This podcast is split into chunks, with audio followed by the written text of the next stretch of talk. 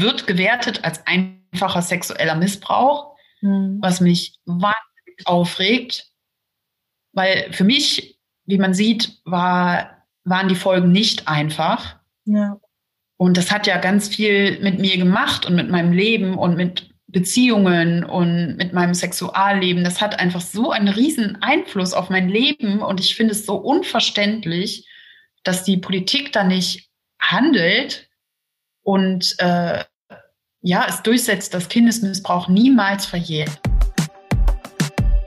Hi und herzlich willkommen im Me Too Podcast, dem Podcast für Opfer und Betroffene von sexueller Gewalt. Ich bin Mai Nguyen und ich führe dich hier durch. Bitte, bitte sei achtsam mit dir beim Hören des Podcasts. Wenn dich die Inhalte triggern, such dir auf jeden Fall Hilfe, denn das Schweigen hat ein Ende. Willkommen im zweiten Teil des Interviews mit Lena. Lena spricht in diesem Teil darüber, wie sie jahrelang ihr Trauma versucht hat, mit Leistung zu kompensieren und wie weitreichend eigentlich die Störungen und die Folgen waren, die sie aus dem Missbrauch in ihrer Kindheit erlebt hat. Genau deswegen gibt's ja auch diesen Podcast, ne, um einfach mal zu sehen, okay, wir sind verdammt viele, wir haben alle verdammt unterschiedliche Geschichten und trotzdem gibt es immer wieder sehr, sehr ähnliche Sachen, die sich überall durchziehen.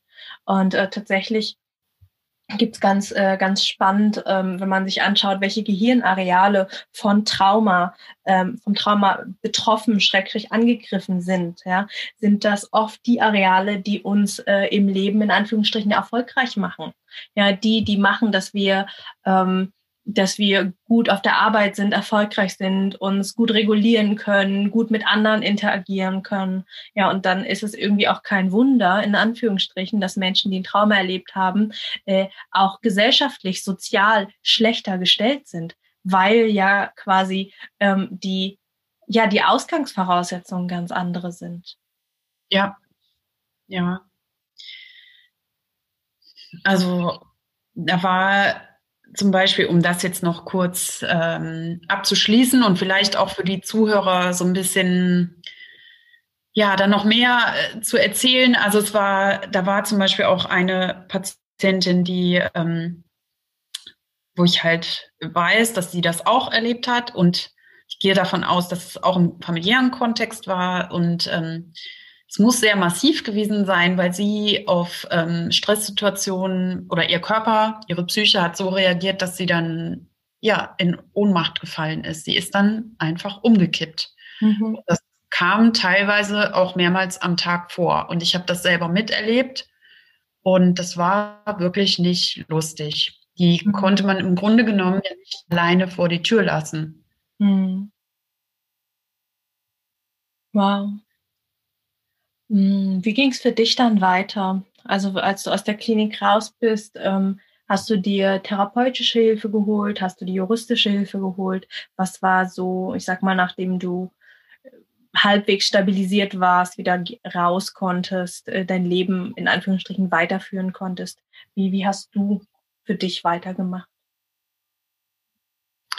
Ähm, ja, ich, ich war dann halt wieder draußen und das war auch vom Zeitpunkt her wirklich gut oder ich hätte vielleicht auch schon ein, zwei Wochen früher rausgehen können. Habe mich dann sehr gefreut, meine Familie und vor allem mein Kind wiederzusehen. Ähm, ich habe dann die Zwischenzeit überbrückt mit der ambulanten Therapie bei der Therapeutin, wo ich auch vorher schon war. Und hatte das große Glück, dass meine Therapeutin sich sehr gut im Bereich Trauma auskennt und sogar ihre Dissertation darüber geschrieben hat. Das heißt, ich konnte dann bei ihr sogar auch äh, total unkompliziert eine Traumatherapie machen. Super gut. Ja. Ich habe das dann nicht sofort nach dem Krankenhaus gemacht, sondern war noch irgendwie ein paar Wochen zu Hause und hatte dann noch mal ein paar Wochen ähm, bin zu einer Tagesklinik gegangen, auch von dem Krankenhaus, wo ich halt vorher stationär war. Ähm, das waren dann glaube ich vier Wochen oder so. Also Tagesklinik heißt, ich bin da hingefahren wie zu meinem Job, habe da meine Therapien gehabt, konnte auch mit derselben Psychologin, die ich stationär im Krankenhaus hatte, weiterarbeiten mhm. und bin dann nachmittags nach Hause gefahren und war halt wieder mit meinem Kind zusammen. Und so ging es eigentlich Stück für Stück aufwärts. Und ja, anschließend habe ich halt dann wieder meiner ambulanten Therapeutin weitergemacht und habe tatsächlich auch nur, ich glaube, drei Sitzungen Traumatherapie gebraucht, weil ich denke, es bei mir ja zum Glück eine einmalige Sache war und ähm, ich die Flashbacks tatsächlich nur kurz vor Ausbruch des Traumas hatte oder während des Traumas, während der ersten Woche im Krankenhaus. Und dann hatte ich noch mal zwei Flashbacks, einen Tag vor der Entlassung im Krankenhaus und seitdem eigentlich nicht mehr. Mhm.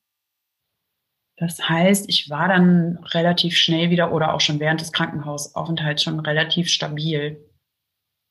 Mhm.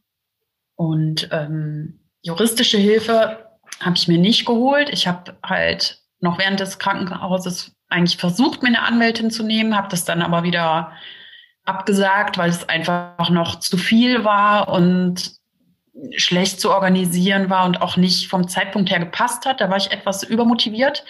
Ich wollte den Täter halt unbedingt finden. Ich muss dazu sagen, ähm, das war also ich war in diesem Skiurlaub ohne meine Eltern, komplett ohne meine Familie, sondern mit äh, Freunden von, meinem El von meinen Eltern, mit einem befreundeten Paar.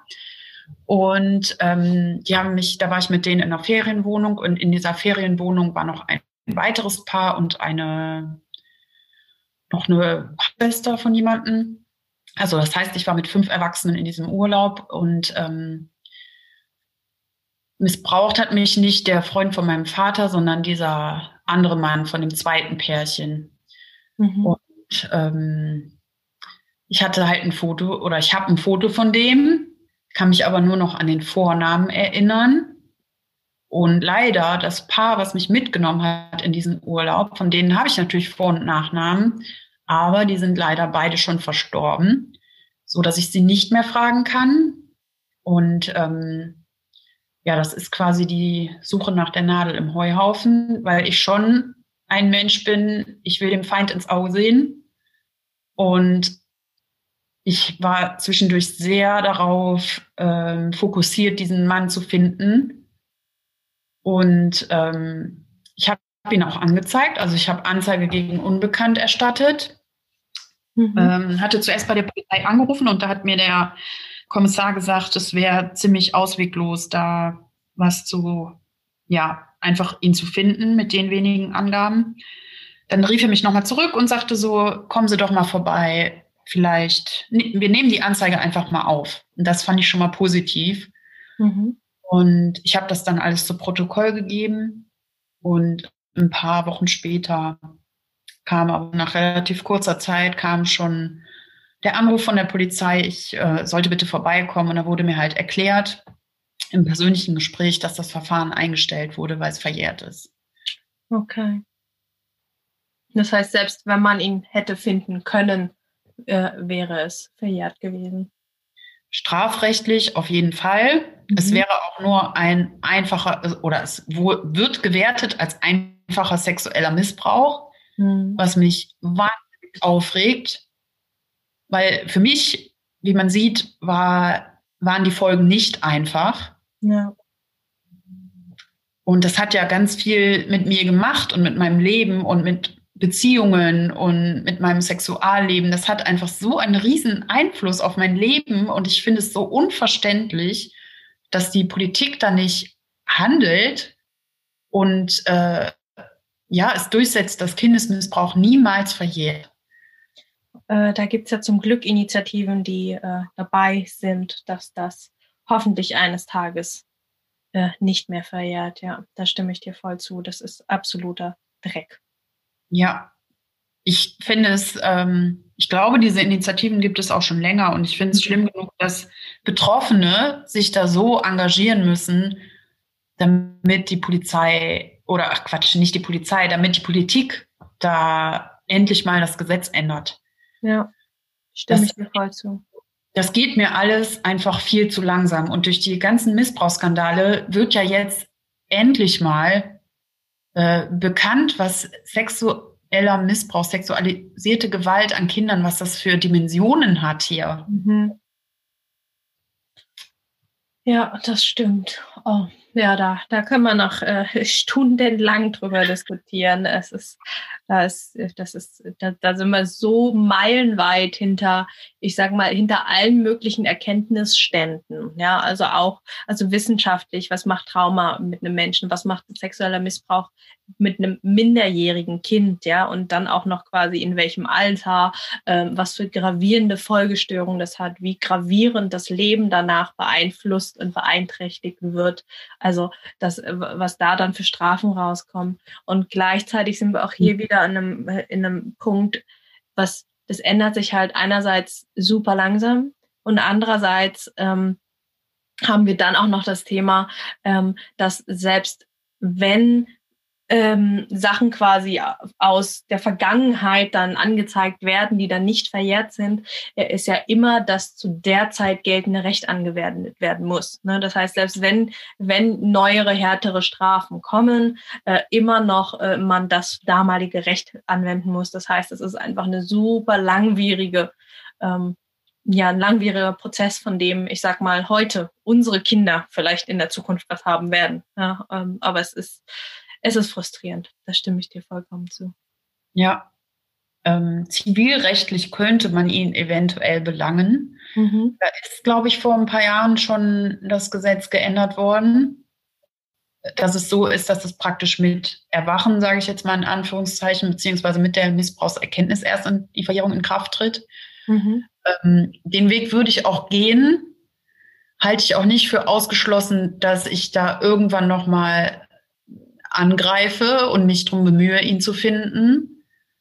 Ähm, aber jetzt im Moment konzentriere ich mich auf andere Dinge und ähm, ja, das wäre halt auch nochmal ein Riesenakt, einfach diesen Täter zu finden, ne? weil ich halt mhm. keinen Namen außer den Spitznamen und von den beiden Frauen, die eine war ja die Freundin von ihm, habe ich auch nur einen Spitznamen und von der dritten Frau, die mit dabei war, ähm, die übrigens meiner Meinung nach Zeugin war. Ähm, mhm. In der Traumatherapie habe ich die Vermutung geäußert, dass diese Frau während des Missbrauchs in mein Zimmer kam. Und ich weiß auf jeden Fall von einem Flashback, dass diese Frau mich abgeduscht hat. Mhm. Das, das, heißt, war, sie hat den Täter gedeckt. Richtig. Und das sind alles so Sachen, ich würde die einfach so gerne finden und sehen und denen in die Augen gucken und sie fragen, wie sie überhaupt noch in den Spiegel gucken können. Und was mich bei dem Täter natürlich auch einfach sehr beschäftigt ist, was ist, wenn der das immer noch macht? Mhm. Und alleine deshalb ist es so schlimm, dass das überhaupt verjähren kann, weil es war ein Pädophiler und ähm, ja, es kann halt einfach gut sein, dass, also der ist jetzt im Operalter und es kann halt einfach gut sein, dass der es immer noch macht. Ja. Und diese Vorstellung finde ich so unheimlich. Also das war ja mit einer der Hauptgründe bei mir, warum ich damals entschieden habe, alle rechtlichen Schritte einzuleiten, weil äh, mhm. ich einfach nicht sagen kann, ob äh, er das nicht heute immer noch macht, ja, und ich mich da auch in einer Verantwortung gesehen habe, ähm, okay, ähm, ich bin heute groß, ich bin heute erwachsen, ich habe heute Ressourcen und ich könnte es nicht verantworten, wenn er, nur weil ich schweige, in Anführungsstrichen, ähm, ja, dass, dass er sich weiterhin an Kindern vergehen kann. Das kann ich. Also zu 100 Prozent unterschreibe ich das, den Gedanken. Ja, und ja. äh, du hattest mir auch erzählt, dass du quasi schon, ich sag mal, auf eigene Faust angefangen hast zu recherchieren und versucht hast, irgendwie über Facebook und alle möglichen Namenskombinationen und versucht, äh, da ja Menschen zu finden und einzugrenzen, zu schauen, ob du nicht ihn oder sie irgendwie finden kannst. Ne? Aber es ist langwierig und schwierig. Ja, also wie ich schon sagte, es ist tatsächlich die Suche nach der Nadel im Heuhaufen. Mhm.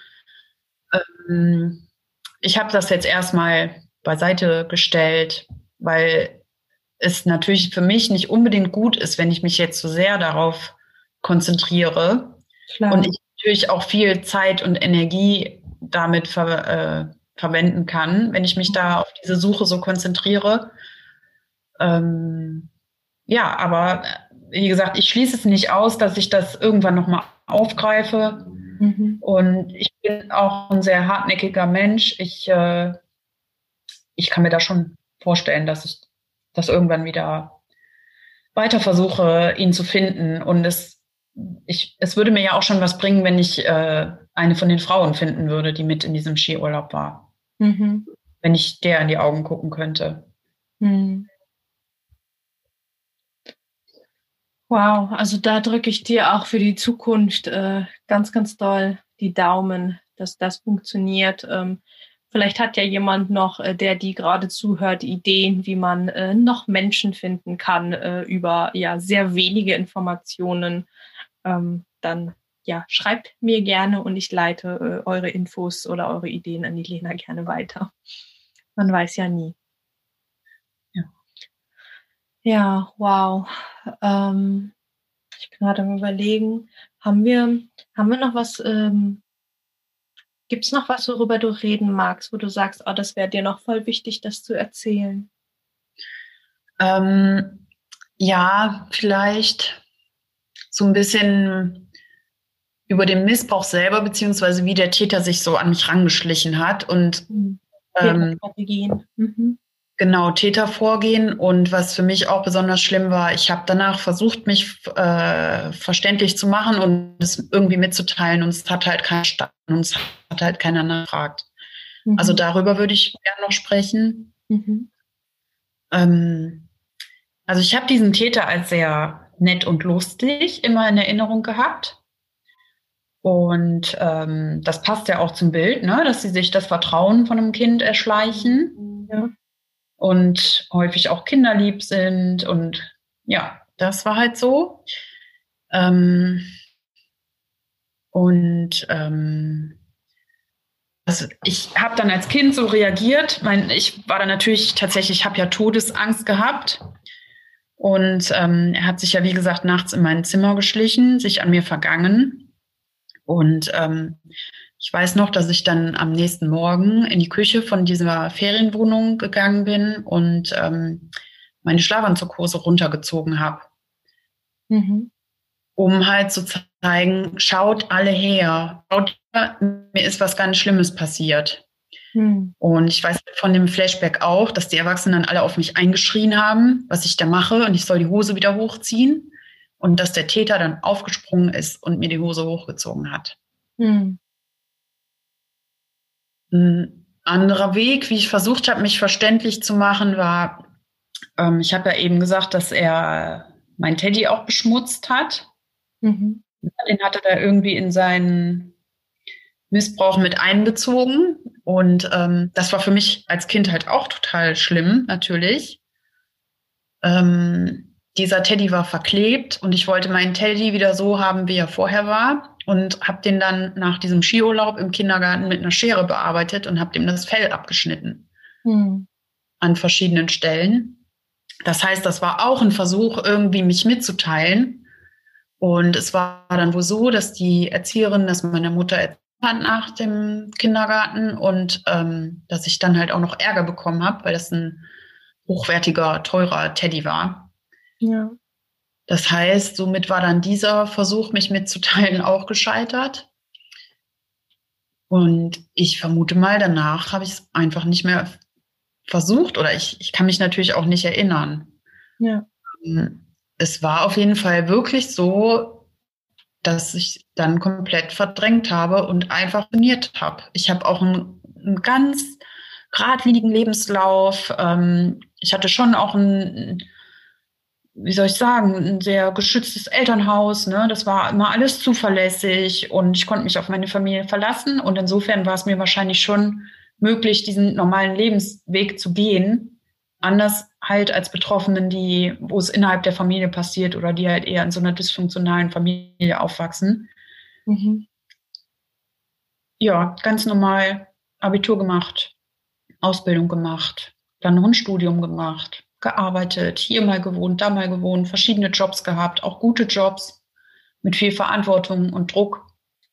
Mhm. Und ja. ja. da haben wir auch beide eine ganz, äh, ganz ähnliche Geschichte, sage ich mal, haben wir auch schon im, im Vorgespräch festgestellt, dass wir da äh, ich sag mal, das Trauma mit der Leistung kompensiert haben, ne? also den Körper fit gehalten haben, gesunde Ernährung, ne? also quasi überall, ja, ich sag mal, ins Extrem, ins äh, gesellschaftlich positiv anerkannte Extrem gegangen sind.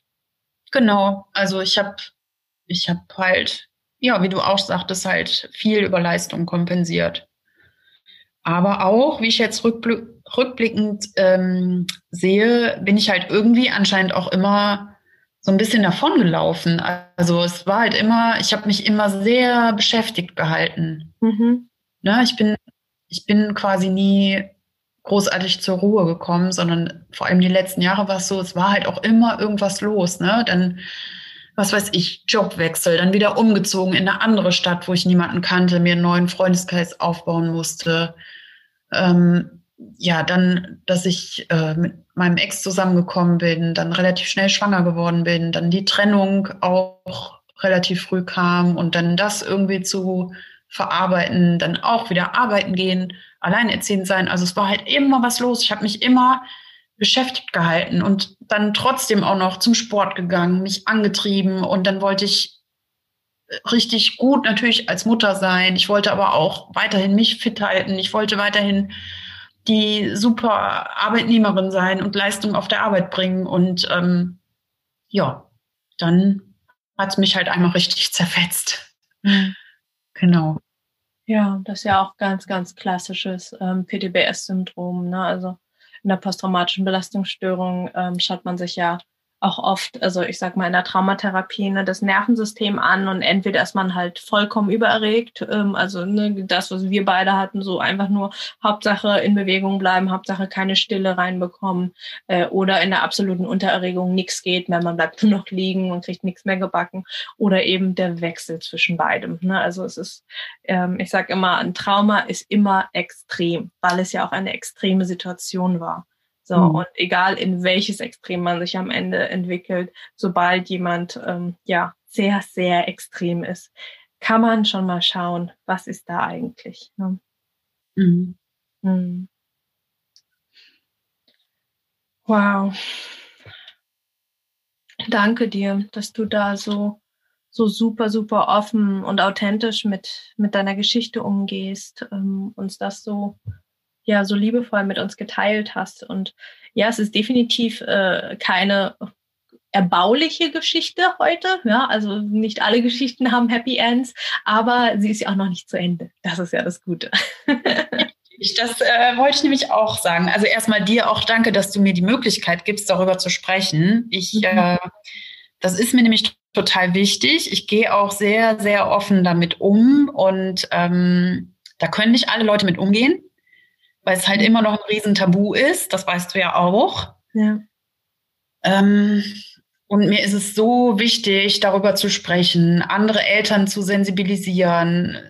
Nennt bitte die Geschlechtsteile bei euren Kindern, wie sie auch heißen, und sagt nicht irgendwie, das ist ein Schmetterling, ne? Oder sagt einfach, wie es ist und bringt euren Kindern bei, dass äh, ihr Körper gehört und dass Nein sagen ganz wichtig ist. Und ähm, ja, ich freue mich immer, wenn ich die Möglichkeit habe, da offen drüber zu sprechen und ähm, mich, wenn es irgendwie geht, zu engagieren, gerade für die Kinder, die jetzt betroffen sind und die es halt nicht selber machen können. Mhm. Und ähm, ja, wie du am Ende schon sagtest, so, es ist nicht sehr baulich, aber ähm, ich merke jetzt schon, dass ich so ein posttraumatisches Wachstum auch habe, worüber du, glaube ich, auch schon mal gesprochen hast. Mhm. Ähm, und für mich ist es ja auch so, es hat ja auch ganz, ganz viel erklärt dann. Ne? Jetzt haben mhm. auf einmal Dinge in meinem Leben auch Sinn gemacht oder so äh, fehlende Puzzleteile sind jetzt einfach gekommen. Ja. Und das heißt, ich kann jetzt ja auch gewisse Sachen angehen und an mir arbeiten und ich habe auch schon ganz, ganz viel geschafft und ähm, ja, manche, manche Beziehungen haben sich gelöst oder manche Freundschaften, Bekanntschaften, wie auch immer. Das kennst du bestimmt auch, wenn man sich verändert und die anderen nicht, dann da kann nicht jeder mit umgehen. Ja. Oder bei einer Freundin war es auch so, dass die mit der psychischen Erkrankung von mir nicht umgehen konnte, wobei sie noch nicht mal wissen wollte, was ich eigentlich habe. Sie hat von vornherein gesagt, nein, will ich nicht, kann ich nicht und ähm, habe ich schlechte Augen mitgemacht, wenn ich mir das anhöre.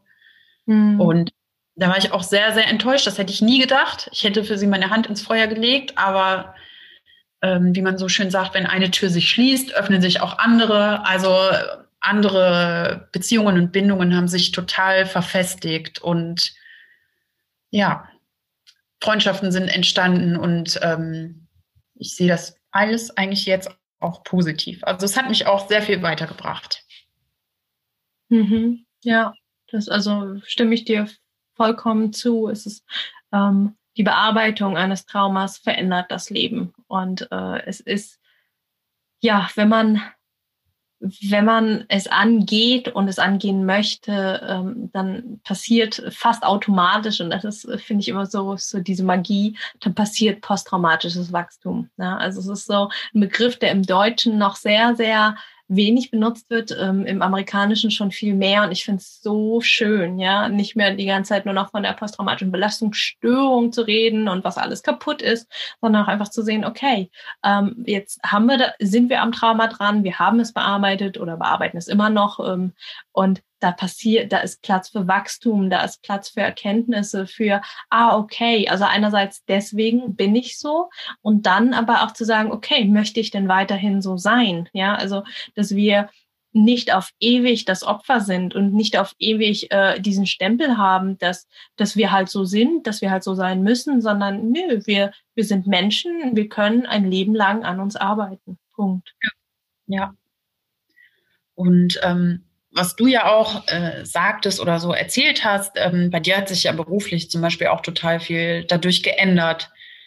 Ähm, du hast ja wirklich eine komplette Drehung gemacht irgendwie, ne? Du hast ja auch in unserem Vorgespräch gesagt, äh, Karrierefrau und höher, schneller, weiter und Zahlen und guten Job und sowas. Und ähm, ich finde es einfach total spannend, äh, was, äh, wie es sich bei dir geändert hat. Und ähm, bei mir geht es eigentlich auch so ein bisschen in die Richtung, dass ich natürlich überlege, ähm, was kann ich noch anderes machen, was kann ich noch entdecken, was ich mich vorher vielleicht nicht getraut hätte.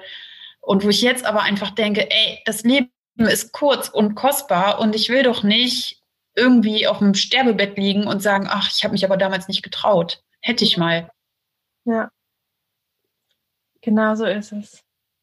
Ja, und äh, du machst ja auch ähm, mit einem Instagram-Account mit Surviance3, ähm, nicht Survivance, sorry. ähm, ich verlinke es auf jeden Fall auch in den Show Notes. Machst du ja auch anderen Mut auf Instagram. Hm? Also das ist auch wieder die Kraft rauszugehen, sich zu zeigen. Ja, also äh, ich glaube, es heißt Survivance. Es ist, glaube oh. ich, ist Französisch. Das glaube ich ah. nicht, das weiß ich. Sorry. Äh, alles gut. Ähm, es war auch mehr, diesen Account habe ich tatsächlich noch während des Krankenhauses ähm, angelegt und äh, ja, wie du merkst, ne, das heißt ja ähm, Überlebender. Mhm. Äh, habe ich mich damals auch schon so empfunden als Überlebender. Und ähm, ja, stimmt, das ist gut, dass du das ansprichst mit dem Account, weil ähm, ich zum Beispiel durch dieses Trauma wieder meine Liebe zur, zum Malen entdeckt habe und so zur Kunst überhaupt. Ich hatte natürlich auch Kunsttherapie während des Krankenhauses, aber gar nicht so viele Stunden. Ähm, und das hilft mir so sehr. Ich kann stundenlang da stehen oder sitzen und malen und das ist so richtig, das war für mich oder ist es immer noch, das ist so ein guter Weg irgendwie, ja, das zu verarbeiten und zu mir zu finden und irgendwie mich auf was zu konzentrieren ähm, alleine das ist schon für mich so, wo ich so denke, es ist so toll, dass ich das jetzt so für mich entdeckt habe. Ja.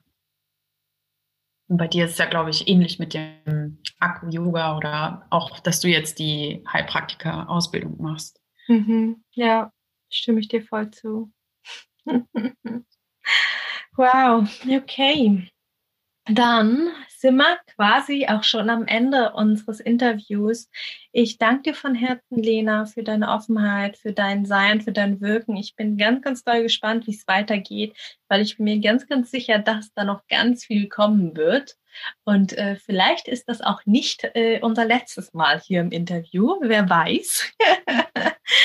Und ähm, als meinem Gast möchte ich dir gerne das letzte Wort überlassen. Dankeschön. Also an dich erstmal auch ganz, ganz lieben Dank, Mai. Ich bin so froh, das habe ich dir auch schon geschrieben, dass ich deinen Account gefunden habe und ähm, ja, also es hat mir so viel gebracht, einfach die anderen Survivor Queens, wie du sie ja auch so schön nennst, ähm, zu finden und zu wissen, wir sind viele, halten zusammen und wir tauschen uns aus. Und ja, also erstmal an dich auch ganz herzlichen Dank, dass ich meine Geschichte erzählen durfte. Und ansonsten möchte ich vor allem den Eltern auf den Weg geben, nochmal auf ihre Kinder aufzupassen und sie frühzeitig aufzuklären und ihnen halt auch immer zuzuhören, wenn sie was sagen und ja, einfach vielleicht auch Handlungen von ihren Kindern zu hinterfragen. Ja, das, hm. das ist so mein Abschlusswort. Aber dir erstmal ganz herzlichen Dank. Danke dir, Lena. Das war's mit der Doppelfolge mit dem Interview mit Lena und ihrer MeToo-Story, die in der Psychiatrie während des Corona-Lockdowns stattgefunden hat. Crazy, crazy shit. Ich hoffe, du hast ganz viel für dich mitnehmen können. Du findest den Link zu ihrem Instagram-Account auch in den Show Notes. Folge ihr total gerne. Und wenn dir meine Arbeit gefällt, wenn dir mein Podcast gefällt, freue ich mich total, wenn du mir etwas in meine virtuelle Kaffeekasse reinwirfst. Den Link findest du in den Show Notes. Du kannst per PayPal, aber auch einfach per Kreditkarte oder Banküberweisung mir was zukommen lassen, so dass ich weiterhin ehrenamtlich diese Arbeit mit dem Podcast machen kann, dass ich weiterhin all diese tollen, wichtigen Interviews zur Verfügung stellen kann, machen kann und das ja für kostenlos, für dass es einfach so viele Menschen wie möglich erreicht. Und dafür brauche ich dich. Also, wenn du magst, wirf mir total gerne was rein. Ähm, auch kleines Geld hilft. Auch einfach mal fünf Euro helfen mir, um den Podcast weiter zu finanzieren. Ich wünsche dir von Herzen alles Liebe und wir hören uns in zwei Wochen zur nächsten Podcast-Folge im Me Too Podcast. Das Schweigen hat ein Ende. Von Herzen alles Liebe, deine Mai. Ciao.